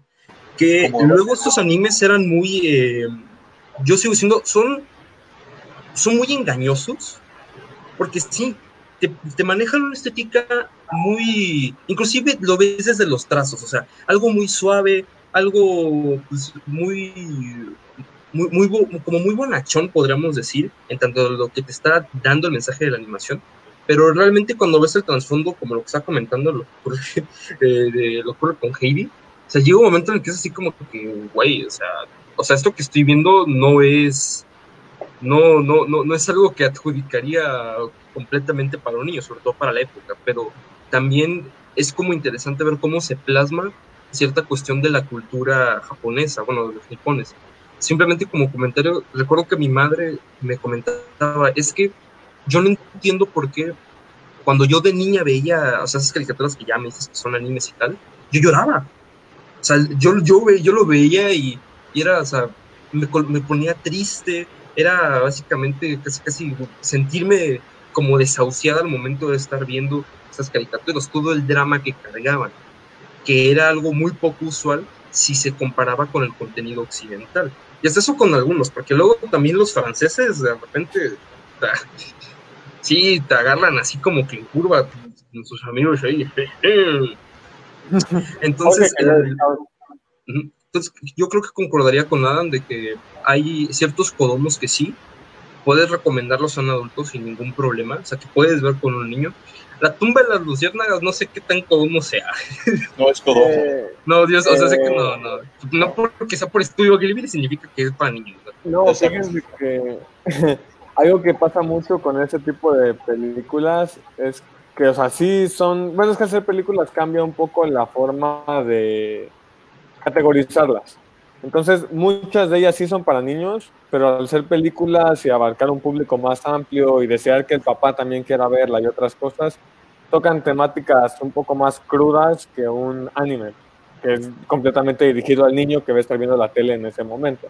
Entonces, sí, ahí hay ciertas variantes que hay que tener en cuenta. De hecho, por ejemplo, Digimon Tree, que mencionaba ahorita Isaac, eh, es un shonen Digimon tiene ese shounen porque fue hecha para el público que vio Digimon Adventure One en su momento, pero ahorita ya no son niños, ¿no? Entonces, todo ese tipo de cositas hay que estarlas revisando. Por cierto, antes de seguir, porque Jorge quería hablar, eh, solo les quiero decir algo. estamos tomando en cuenta sus comentarios. ¿eh? Por ejemplo, todavía tenemos anotado lo de Jormungander, hace rato que hablaban de Sword Art Online. Y estamos por llegar a los mil suscriptores, tenemos casi 800, o al menos anoche teníamos casi 800. Gracias. Entonces, cuando lleguemos a mil, haremos un especial. Yo les he dicho que nos comenten qué quisieran que mencionáramos. Tal vez si nos hacen comentarios fuera del tema, no los toquemos tan a fondo, sobre todo por el tiempo que tenemos para, para hablar, pero los estamos tomando en cuenta para, para el especial. Déjenme decirles que yo creo que hasta ahora va ganando Jormungandr, fue lo que más nos hablaron, pero todavía hay tiempo, todavía pueden estarnos diciendo, ¿sale? Entonces, ah, bueno, va Jorge y ahorita al final les digo algunas, algunas cosas que estaremos viendo próximamente. Adelante, Jorge. Bueno, pues nada más quería comentarles aquí que a veces muchos programas subestiman a los niños, ¿no? O tal vez nosotros como adultos llegamos a subestimar la inteligencia del niño, ¿no? Creemos, esta trama es demasiado compleja para un niño, esto no es para un niño. Y hay niños que, que realmente lo ven entienden el mensaje, lo comprenden y lo disfrutan. O sea, no todos los niños solo están embobados con colores y compran juguetes. O sea, hay niños que pueden apreciar un trabajo bien hecho, ¿no? Por eso es que creo que no deberíamos de, decir que simplemente es para niños, ¿no? Y justificar el hecho de que un anime tenga una calidad bastante mala solo porque sea para niños. O sea, puede ser bueno, puede ser una obra completa, bien realizada y puede estar dirigida completamente a un público infantil. No, y que de hecho creo que eso es algo que hemos visto que realmente ya el contenido para niños ya no tiene calidad, o, en la mayoría de las veces ya no, no, se busca esa opción de la calidad, es, básicamente como que, sí, ¿qué, ¿qué, va a pensar el niño, no? O sea, ponle esto y se entretiene, tiene dos colores y es como que, o sea, no porque sea eh, obviamente el contenido infantil, no significa que no puedas hacerlo de calidad y puedas ser de disfrute de otras personas. Obviamente, eh, al hablar de estos animes viejos en cuanto a pues ya años en que se publicaron, pues siguen siendo disfrutables, siguen teniendo eh, ciertas cuestiones que son muy rescatables, que a día de hoy ya es complicado verlo. No, no, quiero, no quiero decir tampoco que no existan, hasta que no existan este, caricaturas o animaciones para niños de calidad, pero sí que parece que ha mermado, porque parece que ha predominado mucho lo que ha comentado este Adam, en el caso de algunos, que es el hecho de que ya se te vende mercancía, ¿no? Porque normalmente lo que ocurre es el hecho de que sale una animación, pero con el propósito de querer vender algún producto, en algunos casos. Lo que ocurrió, por ejemplo, con, aquí extrapolándolo un poco con un ejemplo que sea Occidente, lo que ocurre con Hasbro y My Little Pony. O sea, tal vez para muchos sea muy irrisorio, pero ¿por qué My Little Pony es muy popular? Bueno, resulta que la que tomó mano y rienda para hacer eh, las primeras temporadas fue Lauren Foster, que es la misma creadora de Mansión Foster para Amigos Imaginarios y Las Chicas Superpoderosas. Entonces estaba la calidad ahí y cuando se le preguntaba eh, qué ocurría con esta caricatura de Manuel Pony, pues ella decía, o sea, es que sí es para un público infantil y sí, el propósito es para dejarlo venderte a los ponis, pero el punto también era de que se puede sentar cualquiera y pueda disfrutar la caricatura que tiene eso, tiene ese tipo de esencias. No necesariamente tienes que tener una trama súper compleja, este, hablar sobre los hitos de la existencia a través para contenido infantil, pero eh, pues sí puede ser disfrutable, sí puede tener calidad y obviamente es rescatable eh, a todas las edades. Y creo que lo importante con esto de los Kodomos es que estoy seguro que si muchos volviéramos a ver algunos de estos, podríamos darle diferentes lecturas, otro tipo de disfrute que fue lo que me acaba de pasar con Digimon. La verdad lo vi un poco escéptico y me enganchó otra vez. Dije, o sea, sí, me presentas una ojiva nuclear y, o sea, aquí quiero, quiero ver qué ocurre, ¿no? Porque también hay esta parte de la nostalgia que te atrapa. y esta parte es, como, es como Pokémon, ¿no? Pokémon dice Adam que es un shonen. Empezó, empezó ya no, ya no es. Bueno, era un shonen, era un shonen. Las primeras temporadas y yo las veía de niño y las disfrutaba completamente. O sea, yo veía a Ash, este, no sé, un Ash más humano que puede ser lastimado por un Pokémon, o sea, un poco, un ambiente un poco más salvaje y, y, me gustaba realmente, me gustaba mucho más que cuando, cuando empezaron a sacar más porquería y media. Ahorita estaba buscando lo que dijiste, pensé que era una broma, pero sí existe el Pokémon Bolsa de Basura. Es de Pokémon blanco y negro, salió en 2011, sí existe, o sea. Entonces, yo creo que por más niñas que sean, si les vendes basura, realmente les estás faltando al respeto, ¿no? Aunque son tu público. Si les vas a vender algo, al menos dales algo bueno. Como lo de My Little Pony, o sea, My Little Pony te vende cosas, pero al menos la caricatura está entretenida, ¿no? O sea, no es una aberración. Las primeras dos Pony bolsa de basura. Y bueno, creo que también nosotros, al menos los que estamos aquí en el podcast, quizás gran parte de las personas que nos ven, crecimos con un montón de caricaturas para niños que no eran tan para niños. creo que por eso My Little Pony tuvo, tuvo también mucho éxito, porque de cierta forma el público se sentía escuchado, como, como que, ah, ok, esto es algo que ya viví con, por ejemplo, Coraje, el perro cobarde, tomando un poco el occidente. No, que, si tú ves un capítulo de adulto es otra cosa totalmente diferente a lo que veías de niño. No sé, Billy Mandy, cosas así. Entonces, eh, para, para nosotros quizás es como que nos resulta totalmente raro, incómodo, eh, malo de ver, no sé, algo, algo tan enfocado a, venderte un producto como puede ser Pokémon, porque crecimos eh, con, caricaturas que, que, que tenían mucho que ofrecer. Y también creo que para poder venderte algo tan simple como es My Little Pony, que es una, una premisa pues simple, son ponis que, que hablan de la amistad, y para poder llegar a los adultos se requiere un nivel de maestría muy alto, ¿sabes? O sea, para poder venderte algo que, que en teoría es muy simple, tienes que ser un maestro. Sí, claro. Eh, creo que vender algo para niños que al final pueda tener una repercusión en un adulto es más complicado de lo que parece, ¿no? Por eso creo que se subestima mucho este tipo de productos. Pero como dice Jorge, también hay gente que parece aprovecharse de la situación, ¿no? De que es un niño. Y no quiero decir nombres, pero actualmente hay muchas animaciones. Por ahí una cerdita, que no mencionaré su nombre, que, digo, me parece... Cobran derechos de autor. No, no, no me interesa hacerle publicidad, pero esa cerda le está enfocando la vida al niño. Esa cerda. Literal. Sí, Esa claro. cerda que no es Peppa Pig. Pero bueno, les comentaba algo rápido. Estamos planeando, eh, la idea era mañana, estamos pensando, pero yo creo que nos aguantaremos al viernes. Migrar a YouTube, queremos ver dónde se les hace más fácil estar, que también pensamos que puede, puede afectarles un poco, no sé, el estar en Facebook, tal vez YouTube sea más fácil de utilizar para algunos, eh, pueden dejarlo sonando y no tienen que tener abierto todo el video, consume menos batería y es más ecológico. Vamos a estar viendo si funciona. Y si no, volvemos al Facebook, no se preocupen, solo para que tengan el dato. Estamos Ah, ¿cómo somos eco-friendly ahora? Sí, somos eco-friendly.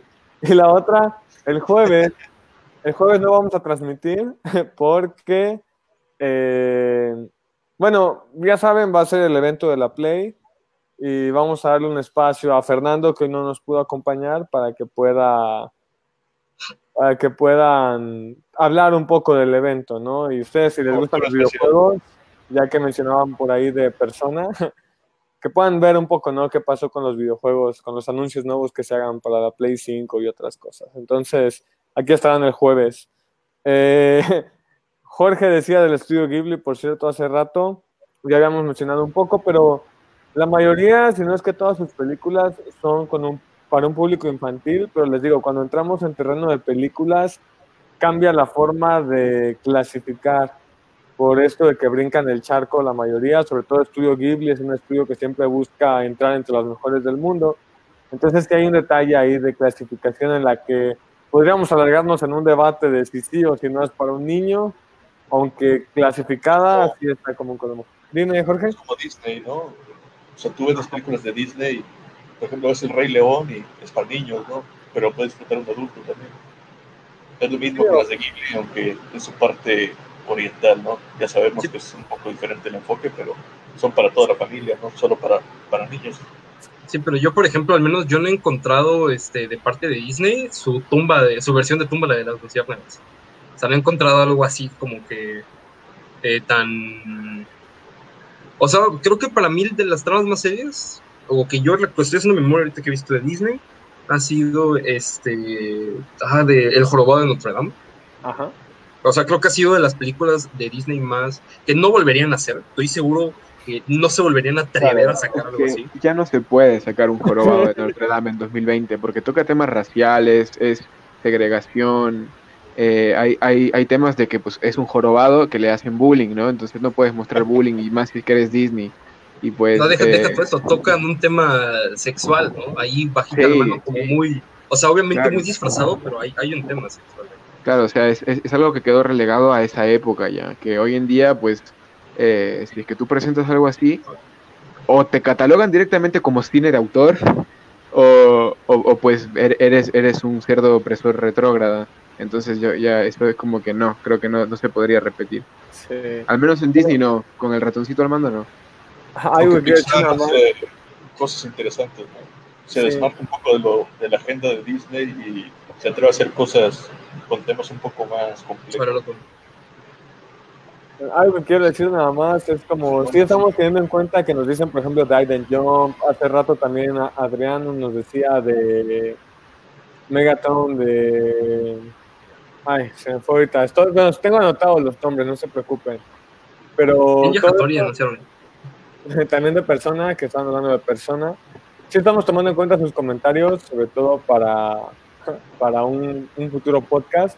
Pero pues también por el tiempo un poco, queremos ya cerrar con lo que es Kodomo, ¿no? Y no irnos tanto por la, por la variante. Sí, sí, sí. Porque sí, parece que hay bastante que cortar de acá del Kodomo y para que entiendan, ¿no? Oye, pero ¿sabes a quién no le hicimos justicia ahora que me acabo de dar cuenta? A Hamtaro. Ah, Hamtaro. hablamos de Hamtaro, sí, sí. No le hicimos justicia a Hamtaro. Ayer Jorge me espantó. Me dijo que Hamtaro era niña. Y yo me asusté mucho y dije, no, Hamtaro es niño. Y bueno, al final descubrimos que Hamtaro sí es niño. Pero Sí, yo le dije, Blue es niña. Y Jorge me dijo, no, Blue es niño. Y por desgracia, Jorge sí se espantó un poquito porque Blue sí es niña. Pues si vieron las pistas de Blue, recuerden que Blue es una perrita. Sí. Y Hamtaro, Hamtaro es macho. Hamtaro sí es macho. Yo en mi infancia pensaba que Hamtaro era mujer. O sea, es, Bueno, pero es que- la voz de Hamtaro y no sé, o sea, algo pero dentro de mí creía que era mujer. Yo, yo he visto animaciones, creo que se llamaba La Granja, donde una vaca es hombre. Pero sí. Ah, bueno, sí. hay, hay de todo, ¿no? No, pero por ejemplo, algo que sí se me hace súper curioso con los sellos en Japón es cuando, o sea, tienes un personaje, como lo mencionó Goku, digo, como lo mencionó Jorge al inicio, como Goku, y el sello en Japón es una señora de 40 años que habla. ¡Ah! O sea, o sea, El- Goku es cuarentón, o sea, Goku es un hombre mamadísimo, cuarentón, que tiene voz de, de niño. De niño y- de niña, de mujer, güey. Y es una mujer anciana, ¿no? este- La que le da la voz. Sí, o sea, y luego tienes este, ¿cómo se llama? Yamato, el de Digimon. El de Digimon y, y- y una voz así como que, "Ah, soy un niño de 11 años. Mira, pero estoy a punto de planificar una yo, estrategia para poder detener una bomba atómica. Hmm, ¿Qué debería de hacer? La, la pubertad le llegó muy duro a ese Sí, niño. le, le llegó muy duro. Sí, no. Cuando maduras de golpe, ¿no? Y empiezas con estos sellos. Un día Sí. también tenemos que dedicarle a los sellos. Dinos, Jorge. Sí, o sea, sí, es interesante, ¿no? Cómo es la, la visión del japonés respecto al, al doblaje. O sea, por ejemplo, mira, tienes a Luffy, Luffy tiene voz de mujer, tiene 19 años. Naruto tiene 18 años, tiene voz de mujer también. ¿Qué de- Entonces, como si fuera algo característico de, del anime que les tienes que poner una voz de mujer. Sí. que de hecho, este, algo que sí hubiera estado, bueno, siento que esto lo podemos hacer para un podcast aparte, algo que había mencionado en el canal, bueno, que se había mencionado en el canal de Kira Sensei, no sé si algunos lo, lo ubican, es que, Claro. bueno, él, él es un español que reside en, en Japón, pero él digamos que da una mirada muy agria sobre Japón, da una mirada como muy de qué ocurre en, en el nicho de acá, y él hacía un comentario que se me hacía súper interesante sobre qué ocurre con todo esto del contenido, una sobre los kodomos, sobre las lolis, o sea, ¿por qué tanta apreciación hacia la cuestión infantil? O sea, ¿por qué parece que hay como un enfoque eh, tan arraigado hacia la cuestión eh, de, de niños? Y de hecho, una de las cosas que él decía o que mencionaba, que se me hace muy interesante y por eso digo que puede dar para un podcast aparte, es que el japonés rememora mucho la etapa infantil, porque es muy distante de los códigos eh, a los que se someten una vez llegada la, la vida adulta. Bueno, ya desde la cuestión de la adolescencia, cuando se empiezan a introducir toda la cuestión de normas, eh, de, de pasos que tienen que seguir, de protocolos, entonces se tiene mucho esta mirada hacia la cuestión, sí, hola con el FBI, que se tiene mucho esta mirada a la cuestión infantil, pero porque se recuerda una época en la que no tenías que hacer eso, o sea, en la que no existía todo el protocolo, sino que eras un niño. Por eso, por ejemplo, no sé si saben que hay, pues, como en Estados Unidos, esos tipos de eventos de, de belleza de niñas, estos concursos. Ah, todos- ya sé, ya sé. Sí, sí, sí. Estás bajo arresto. Sí, esto es lo mejor. En, en Japón existe algo parecido, pero como con un prospecto como que de idol, así medio raro. Y todos los japoneses, ¡ah, kawaii! Y, y aplauden y tanto madre. Unos señores Pero- 50 años ahí viendo jovencitas de, de que No, y, y- y luego aparte otro que, otra cosa que no mencionamos, hay un público muy arraigado que, por ejemplo, ve Kodomos, que ya tienen cuarenta y tantos años, y se siguen aferrando a ver Pokémon, a ver Digimon, y normalmente siempre van a ser los que te encuentras en la caja de comentarios de ¡No! ¿Cómo es posible que cambiaron a Agumon? ¡No! Esto no pasaba en el capítulo 135, donde terrible. ajá, que, que suele ser como el, el público más, más, más aférrimo, ¿no? A esta cuestión. Grandes defensores, ¿no? De, Ujú. del Pokémon Pero siento- de, de la nueva temporada. O sea, Pero yo, siento que eso sí podría dar para un tema. sí, o sea, toda esta cuestión de esa cultura. porque a nosotros se nos hace muy extraño. Bueno, ya fu- Lo fuera es. como de, o sea, fu- fuera de las bromas de hablar de lolis y del FBI y tal, o sea, realmente es como que, bueno, ¿qué con las lolis? Que yo entiendo, algunos se escudan de que es que es una loli que viene de una dimensión donde tiene 123 años, entonces una tiene el cuerpo de niña de 5, o sea, ¿qué con eso? Sí, Arifureta, ¿qué? A ver, razones como Boku no Pico, un gran Kodomo, lo recomendamos. No. Boku no ese sí pueden verlo en programación familiar el domingo, después de Así es, el mismo director de, de Dino Rey, experiencia en Kodomos, ya saben. Estaban preguntando cuál es la, qué opinamos sobre la nueva recompensa de Luffy. Creo que soy el único de aquí, al menos de hoy, que ve One Piece, así que se lo voy a decir rápido. Te respeto por eso. Yo no Me podría. quito la gorra, pero no ven mi cabello, por eso. Pues bueno, la nueva recompensa de Luffy, madrazo de, de dinero, son creo que 1.5 billones de la moneda de One Piece. Y creo que está muy, muy inflado, o sea, realmente Luffy no vale eso, al menos no todavía. Y creo que, que vamos a ver qué pasa, ¿no? No quiero hacer muchos spoilers porque tengo la esperanza que alguno de estos tres vea One Piece algún día. Yo estoy viendo One Piece, güey. Jamás. ¡Ah! ¿En serio? A ver, ¿en qué capítulo vas? Yo me quedé donde skypea, güey. ¿Lo estoy viendo? bueno, está bien. Ay, Pero estoy viendo. Oye, oye, oye, me- son 900 capítulos. Tenme paciencia, hombre. De aquí a que llegas a los 500, ya hay otros 500 adelante. No, olvídenlo. Yo, yo por Es, eso es el digo. autosuicida ver One Piece. Sí. Pero lo vale. Yo les quería decir algo. Valerie mencionaba de los dientes chuecos. Ese tema está bien curioso. De hecho, eh, Jorge y yo habíamos hablado de hablar de esto cuando lleguemos al punto de mencionar lo que es el slice of, slice of life. Pero entrando un poco en los dientes chuecos, algo bien interesante y bien extraño. En Japón pagan para que les enchuequen los dientes porque son más infantil. O sea, mientras que aquí yo tengo una tremenda lucha con el dentista para que me los arregle, porque aparte del desvío de mordida y los dientes de caballo, pues no, como que bastantes Entiendo, defectos dentales, ¿no? Allá, ajá, dinos, Bruno, dinos. Ah, no, dinos. es que yo sé que de hecho también tiene que ver con que no hay una muy buena cultura en cuanto a la cuestión este, dental. O sea, la buena cuestión de la odontología no, no lo toman muy bien los, los japoneses. Tienen dientes chuecos. Sí, sí, sí, es bastante común. O sea, ¿Que yo puede ser por tengo una cuestión sonrisa- infantil? Pues yo llego y tengo una sonrisa hermosa, chavo. O sea, yo puedo llegar a conseguir novia rápido. Solo por mi sonrisa. Somos, somos este, codiciados en Japón. Yo creo. Hay que hacer No más. todos, ¿eh? Porque si eres, este, esto va a sonar muy racista, pero por lo que he visto es cierto. Si eres moreno, no te tratan bien. Qué bueno que no soy moreno, amigo. Sí, Oye, soy ¿qué pasó? cotizado en Japón. Nos van a cancelar por, por racistas. Ahora pues, chao. Ah, pues, Japón, chao, es muy. Japón es muy extraño. Mira, Japón es muy extraño. Pero esto también es interesante, güey, porque el hecho de que sean tan extraños, tan arraigados en su cultura, lo reflejan en el anime. Por eso existe este género del slice of life. Por eso es interesante ver cómo personajes animados viven su vida como tal. Porque tienen unas costumbres tan diferentes a lo que nosotros estamos acostumbrados, valga la redundancia, que se nos hace interesante. Este Podemos tema tener a la chica que se identifica con un jet de combate. o sea, este tema que se quiten los zapatos antes de, de entrar a la casa, de que en San Valentín las, las chicas le den chocolates a los niños, o sea, todas estas cosas que no vivimos aquí. Está muy... Sí, No sé, creo, creo que sí. Sí, o sea, más que nada eso, todo, toda la parte cultural de Japón se ve proyectado en el anime, las tradiciones, la- incluso hasta en las mascotas, o sea, eh, pues mm, sí creo, creo que estoy como de acuerdo con Jorge en ese sentido de que, de, de que, o sea, no, no es lo mismo un anime de Japón que un anime que te hagan en Estados Unidos o en Francia o en Rusia.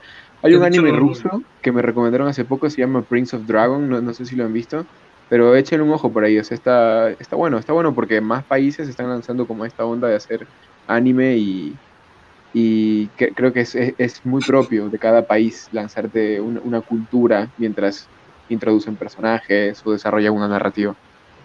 Sí, claro, pero creo que es algo normal. Eh, al final un producto vende cultura también. Tú no puedes comer unos tacos en Estados Unidos porque no te están vendiendo la cultura mexicana. De, de hecho, esas cosas no son tacos, son una aberración. Si viven en Estados Unidos y han comido tacos de allá, sepan que El. Taco Bell es un asco.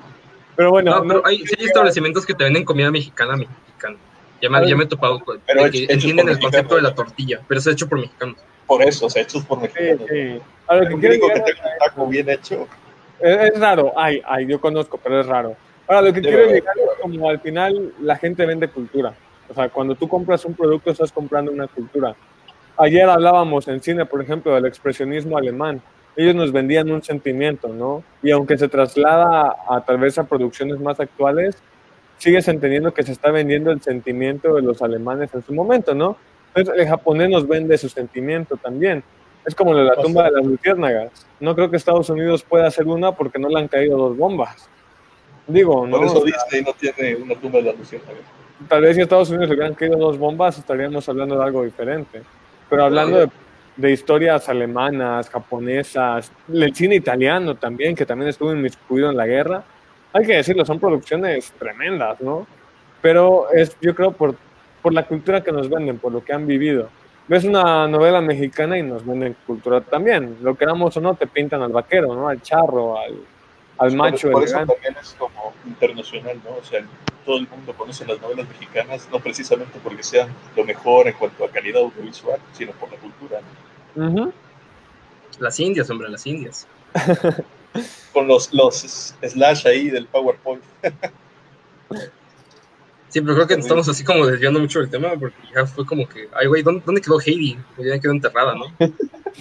Sí, Sí, quedó ¿no? en, el, en el racismo japonés y en la diversidad cultural. Sí, así como que, ay, lo siento, es que te tocó campo de concentración, chole, nah, pues mira, ya te Pues, cancelamos. Heidi, Heidi es en Suiza, ¿no? Creo que se ambienta en Suiza, Sí, pero está vista desde una perspectiva netamente japonesa. O sea, es como si yo, siendo mexicano, me pongo a hacer un- una historia sobre Japón, no sé nada de Japón. Entonces va a ser como un Japón muy mexicano, ¿sabes? Donde la gente no se da besos indirectos por tomar agua de la misma botella y donde todos se pegan zap. ¿Te imaginas un cholo saliendo de, de Shibuya? Sí, sí me lo imagino, güey. Sí, pues bueno, chicos. nos desviamos demasiado, güey. Sí, sí, sí, pero está bien, está bien, ya estamos cerrando. De hecho, creo que es una buena idea ya también irle cerrando, ¿no? Ya es bien tarde y están los de cine encima, no me había dado cuenta de la hora. Nos, van- nos van a cancelar ellos también. Pues una canción, ya sé. Pero quiero decirles que es divertido hablar del Kodomo. Les decía, parece un género que yo podría decir como ah, un género que no pelamos, pero que me tuvo más impacto en nosotros del que parece. Junto con el shounen me parece que es de los de los que más han golpeado en nuestra infancia. Fue un golpe duro a esa nostalgia vieja. Ya saben, tal vez no tan viejos, pero pues no somos las nuevas generaciones también. Amigo, yo, yo de las veces que iba a convenciones de anime, no hay convención en la que no me toque que, que pongan el opening de Digimon del primero La y lo canten sí. todos. Todos canten el primer opening de Digimon. Aparte de Dragon Ball, pero el de Digimon ahí se va dando. Pero Sí, no te sí. salen señores a cantarlo, ¿no? Sí, salen así señores ya de treinta y tantos años. así. Pues chavo, mira, Digimon tiene 20 años, más o menos, en emisión, el anime, porque el videojuego Sí. ya sí que es más viejo. Eh, supongamos que Digimon, aunque es un Kodomo, sí lo veía fácil gente de 14, 15 años. Esos compas tienen sus 35 años ahorita, o sea, es normal, pues, también pega, ¿no? Pega. Pero y la bueno, nostalgia pega, pega Sí, muy duro la nostalgia. y pega doble, es lo más duro. Pero bueno, es como, es como esta, este amigo de la infancia que vuelves a ver después de años y tienes un montón de cosas que platicar, ¿no? Entonces, es como reencontrarse. Bueno, creo que hay que irle cortando, les decía, no por mala onda, sino por, por el tiempo. No es Mañana, porque ya vayamos una hora y media de podcast, pero ya lo Como sé. 40 minutos de Kodomo y otros 40 de otra cosa. no, y ya si quieren de una vez nos, nos, nos aventamos el Spokon, ya. Sí, no, Ya, no, eh. lo que quieran. Antes de que nos cancelen. Antes de que nos cancelen. De hecho, sí, Ah, mañana vamos, mañana vamos a hablar del Spokon. Si no saben qué es, métanse para que sepan, chicos. Va a estar interesante, me parece que todos hemos visto, todos en Latinoamérica, al menos vimos uno, yo creo. No sé las niñas, creo que también, Supercampeones. Ya los quemaste, chavo. Pero bueno, Bueno, mañana Vamos, estaremos pues. hablando de eso, ¿sale? Eh, sí, Parasite sí tiene doblaje al español, por cierto, y está en Netflix. Mírenla, está muy buena. Pero bueno, cerrando. Sí, Bueno, pero la que ok. no es tan bueno, no es tan bueno. Migi no me gusta tanto, pero bueno. Eh, Estamos aquí, nos estamos despidiendo. Mi nombre es Adam Castillejos y esto es Fenómeno Imaginario. Y se despiden.